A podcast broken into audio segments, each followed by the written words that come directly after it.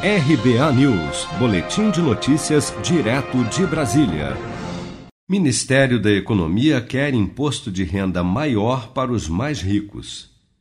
Dentre as propostas para a reforma tributária, o governo defende uma alíquota maior para os mais ricos, com a cobrança de imposto de renda sobre a distribuição de lucros e dividendos para as pessoas físicas a fim de desonerar as folhas de pagamento e poder reduzir gradativamente o imposto de renda das empresas, conforme informou o assessor especial do Ministério da Economia, Guilherme Afif Domingos, em entrevista à CNN.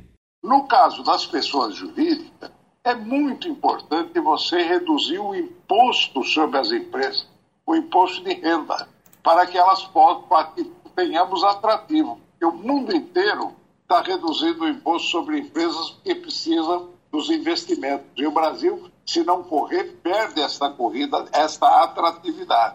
Em compensação, vai ter que colocar o imposto sobre os dividendos. Porque uma coisa é o imposto sobre a renda da empresa, que no Brasil é muito alto, é 34%.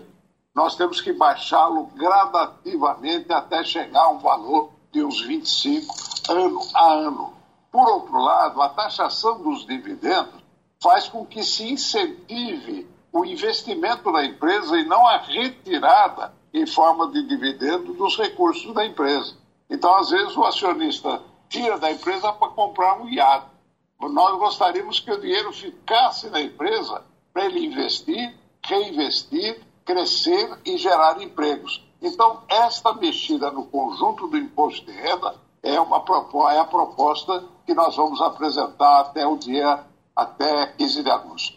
O presidente do Congresso, Davi Alcolumbre, decidiu adiar a primeira reunião da comissão mista que analisará a reforma tributária, prevista para esta quinta-feira, 30 de julho. Nos bastidores, a informação é de que o excesso de divergências em torno da reforma motivaram esse adiamento.